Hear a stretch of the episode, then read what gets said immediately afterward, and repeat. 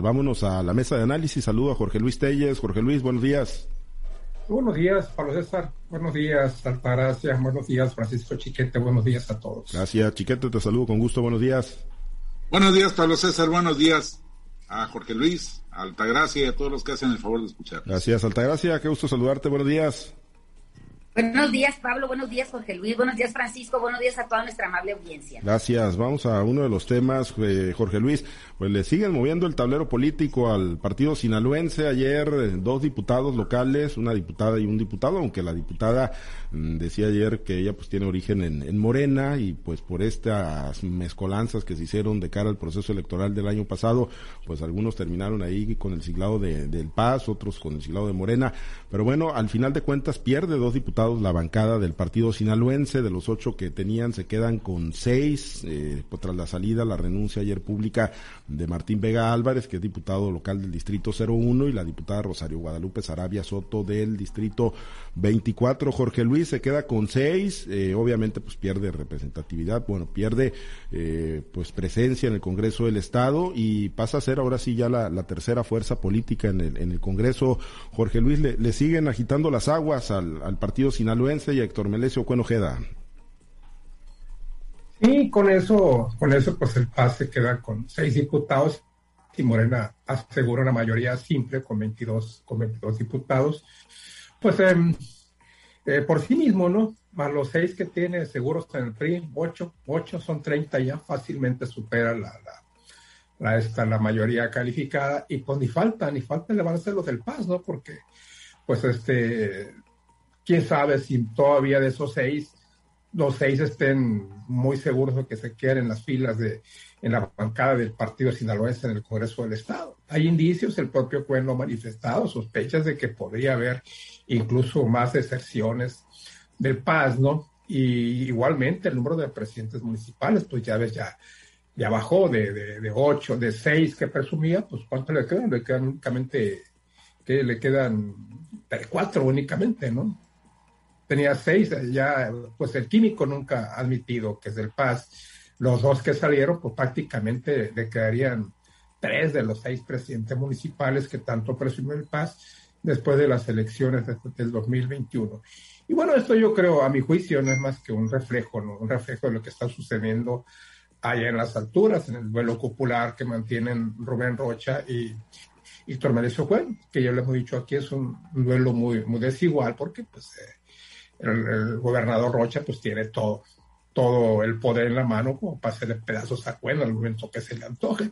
Y, lo que llama la atención es, bueno, pues ¿por qué no lo ha hecho, no? ¿Por qué no le ha pegado la renuncia? Si, si, tanta, si hay tanto encono entre los dos. Ayer todavía, ayer, antier, que le preguntan a Cuen, no sé en qué parte de Sinaloa, que le preguntan su opinión respecto a las decisiones del Paz. Él dice, pregúntenle a Cuen, ¿no? Pero en un tono muy despectivo, ¿no? Pregúntenle a cuál él debe hacer muy bien, porque me preguntan a mí cosas que yo, de las que yo estoy al margen de este asunto. Entonces, es evidente, ¿no? Es evidente el problema. El lunes también en la mañana, en la semana se refirió a Cuen de manera pues poco, poco amigable, en, prácticamente en dos, en, dos ocasiones dentro de la semana. Y, pues esto, pues yo no sé, ¿no? ¿no? ¿Qué, qué, hasta cuál es el, ya lo hemos repetido muchas veces aquí, pero, pero pues el tema no deja de llamar la atención. O sea, ¿hasta dónde, hasta dónde va, va a alargar la liga Héctor Merecio Cuen? Con el afán de, de, de, mantener vigentes sus posibilidades de ser candidato a senador. Y no de ser candidato a senador, sino de ganar la elección, porque, pues, lo decía ayer, eh, cualquier, cualquier partido le puede ofrecer la, la candidatura a senador a la República, un partido que, si obviamente, si postuló a Cuen, va a incrementar su votación, pero no así la posibilidad de Cuen de, ser senador, a menos, a menos de que fuese por Morena, ¿no? Si las cosas se mantienen como están hoy de aquí al 2000, al 2024. Entonces, estas de las deserciones de los diputados del Paz, de los presidentes municipales, pues no son más que un reflejo claro de lo que está pasando entre Cuen y, entre, y, el gobernador Rubén Rocha. Y te digo, ¿hasta dónde va a llegar? Pues es difícil predecir, pero Lo que sí sabemos es que esto no, no, no es bueno para la salud política de Sinaloa. ¿Por qué? Porque si de por sí no existe el equilibrio en el Congreso del Estado, no existe el equilibrio en, en el, directorio de presidentes municipales con, con la mayoría casi absoluta que tiene Morena, pues ahora menos, ¿no? O sea, si había alguna manera ahí de, de medio enderezar las cosas, pues ahora mucho menos, ¿no? Con, dándole todavía más posiciones a Morena de las que ya alcanzó en las elecciones de, 2000, de 2021, pues ahora va a ser la cosa peor, ¿no? Yo creo que esta situación debe de, debe de ponerse en alto, no necesariamente tiene que ser la renuncia de Cuen, sino, hombre, un diálogo civilizado entre dos personajes, dos de los actores políticos principales de Sinaloa. No hay, no hay duda de que en este momento son los actores principales de Sinaloa el, gobernador Roche, Héctor de eso no hay ninguna duda. Entonces, eh, siento yo que la única manera es sentarse, dialogar, establecer condiciones y llegar a acuerdos. Porque si no, pues el que, el que va a ser ganando va a ser Moreno, porque ¿quién le va a ganar al gobernador? ¿Quién le va a ganar? Cuen ni con toda su fuerza, ni con todos sus armas, ni con todo lo que tiene, no le hace ni, ni, ni cosquillas al gobernador. Vamos a ver qué pasa. Y te digo, repito, esto no es bueno definitivamente para la salud política de Sinaloa. La salud política y pues para la salud en general, porque Héctor Melesio Cuen Ojeda pues seguramente está ocupado, distraído con el tema político, chiquete, y pues lo que ya decía Héctor Melesio Cuen, hay, una operación muy clara, ¿no? Que está pues obviamente diseñada para eso, ¿no? Para, para minar, para diezmar y pues yo no sé si incluso para destruir al partido sinaloense. Incluso el, dirigente estatal, el, doctor Corrales, ya dijo que tienen identificado al operador de, estas, de estos movimientos, de estas acciones, y bueno, están efectivamente esperando nuevos golpes. Ya saben quiénes pudieran dar el brinco.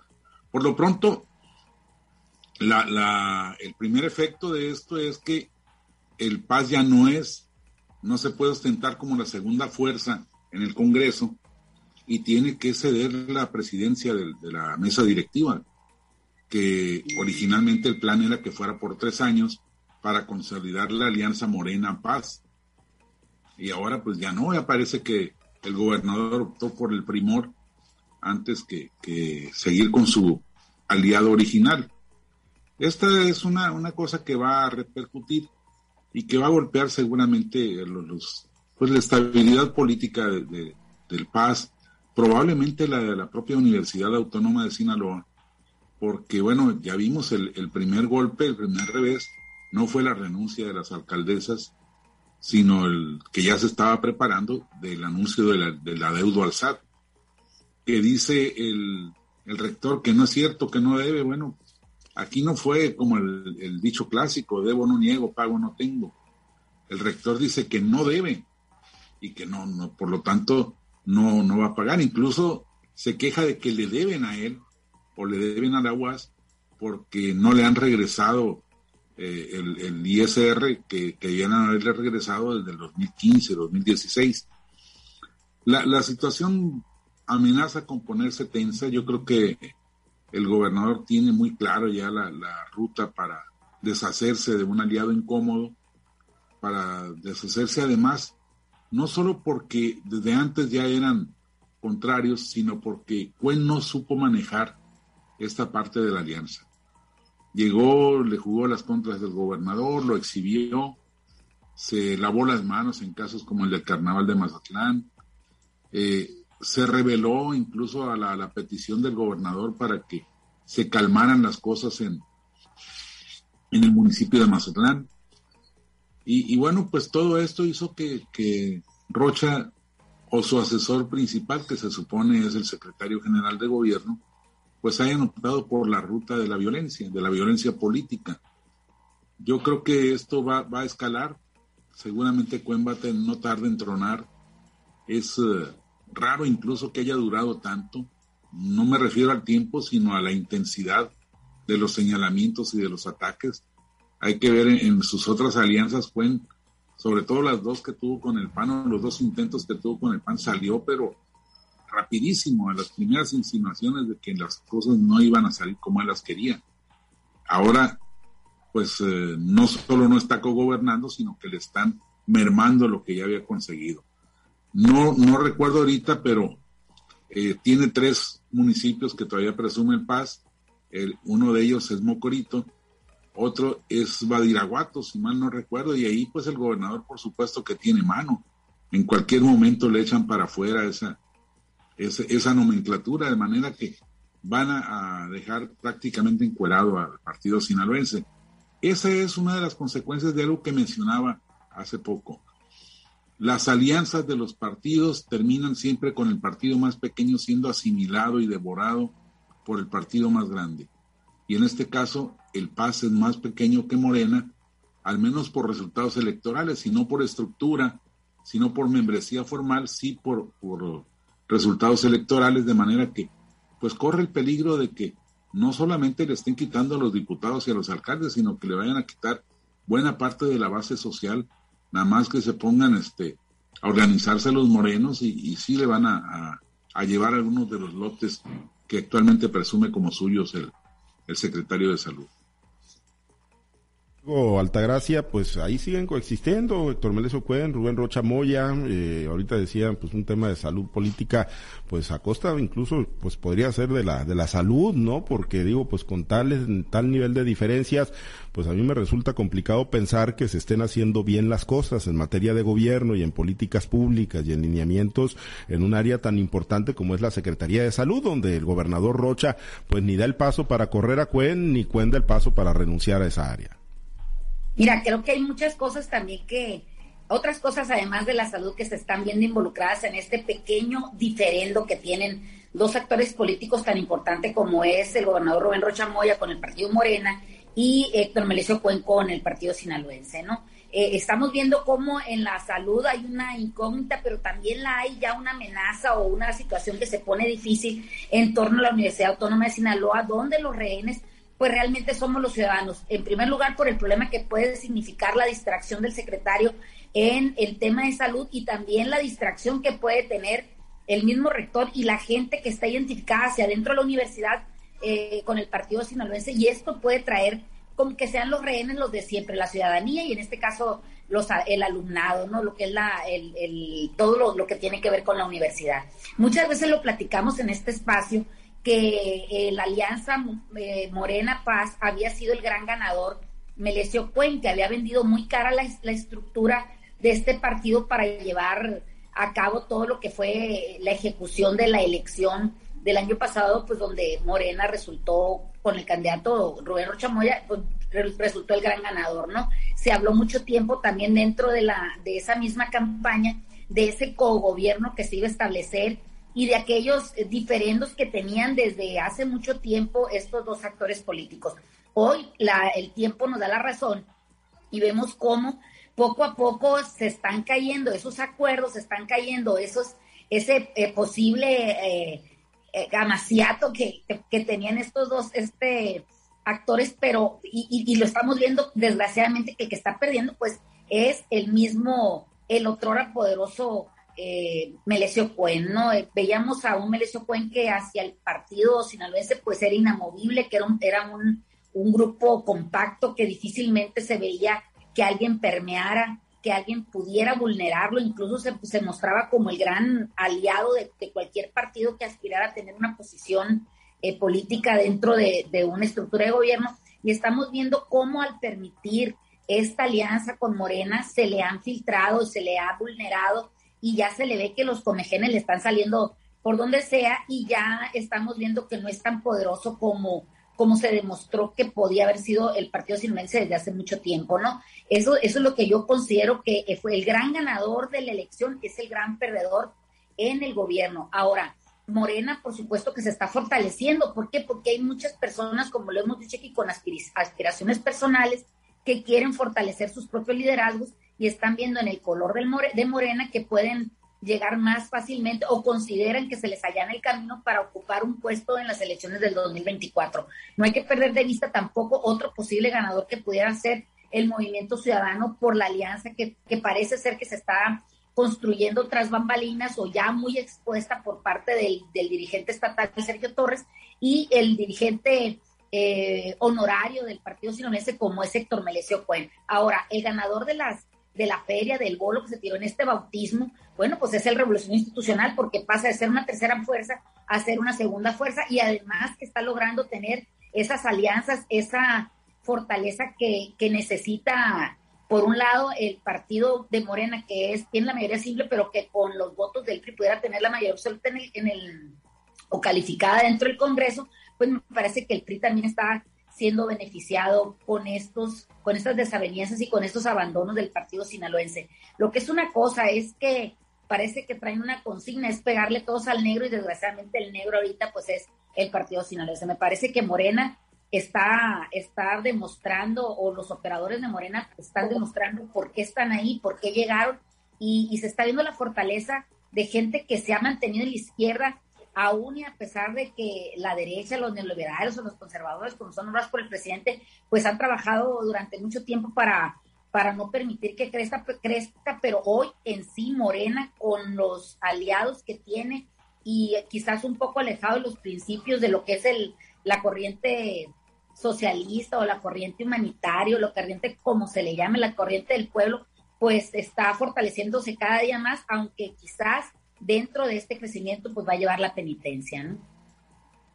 En los minutos que nos quedan, eh, Jorge Luis, eh, seguramente lo del Paz, pues ahí como lo vayan, le vayan quitando, ¿no? Poco a poquito, o de a muchos, pues seguirá dándonos material para seguirlo analizando pues regresó por la puerta grande la, la Expo Agro Jorge Luis. El día de ayer se inauguró ahí en Culiacán un gran, gran escaparate. Ahorita también los comentarios de Altagracia interesantes que estuvo ahí presente, pero un gran, gran escaparate para el estado de Sinaloa, para la actividad agrícola en momentos donde, bueno, pues se tienen, pues se siguen teniendo bastante problemas, ¿no? En la producción de alimentos, pues no en la producción, sino en la comercialización básicamente, Jorge Luis. Pero bueno, ayer importante, ¿no? Que, que haya regresado la, la Expo Agro al estado de Sinaloa en todo su esplendor. Sí, de acuerdo con todo con Altagracia, a menos que sea un pequeño diferendo, ¿no? No creo que sea un pequeño diferendo, me parece una, una, una casi casi un rompimiento, un rompimiento que, que, no tiene nada, nada de amistoso. ¿Por qué? Porque por los dos son personajes, ¿no? Cada quien tiene su, su esfera de poder y, y, ninguno de los dos uh, quiere ceder un, momento, ¿no? Eso, eso, pues yo creo que Altagracia es la más indicada para que nos dé a conocer cuáles son los... Um, cuáles son los beneficios, que yo creo que, vistas las cosas de acá desde la barrera, pues también me parece en principio un, gran acierto que la Expo haya, haya regresado a Culiacán después de, que el año pasado se suspendió por cuestiones de la pandemia y que ahora regresa, ¿no? Regresa, como luego se dice, por la puerta grande, con la presencia, creo, de más de 250 expositores y un lugar donde se se están llevando a cabo ya muchas, muchos negocios, como le llaman, en las exposiciones, que benefician tanto a, los productores de Sinaloa como a los que vienen a, ofrecer, porque vienen a ofrecer sus productos los que vienen y también vienen a comprar. Creo que, creo que así es, ¿no? Gracia es doble efecto, ¿no? El expositor viene a ver qué puede comprar y viene también a ver qué puede vender. Entonces, el efecto es doble como estoy complacido con que haya regresado la Expo, además de que es un evento muy positivo, que deja muchos beneficios, bueno, pues eh, te presenta la oportunidad de, de, de, tener un rato de esparcimiento, de ir a comer bien, ir a ver muchas chicas guapas que abundan por ahí, a comer bien y a tomarme una, una que otra copa y te la pasas bastante bien. Mm.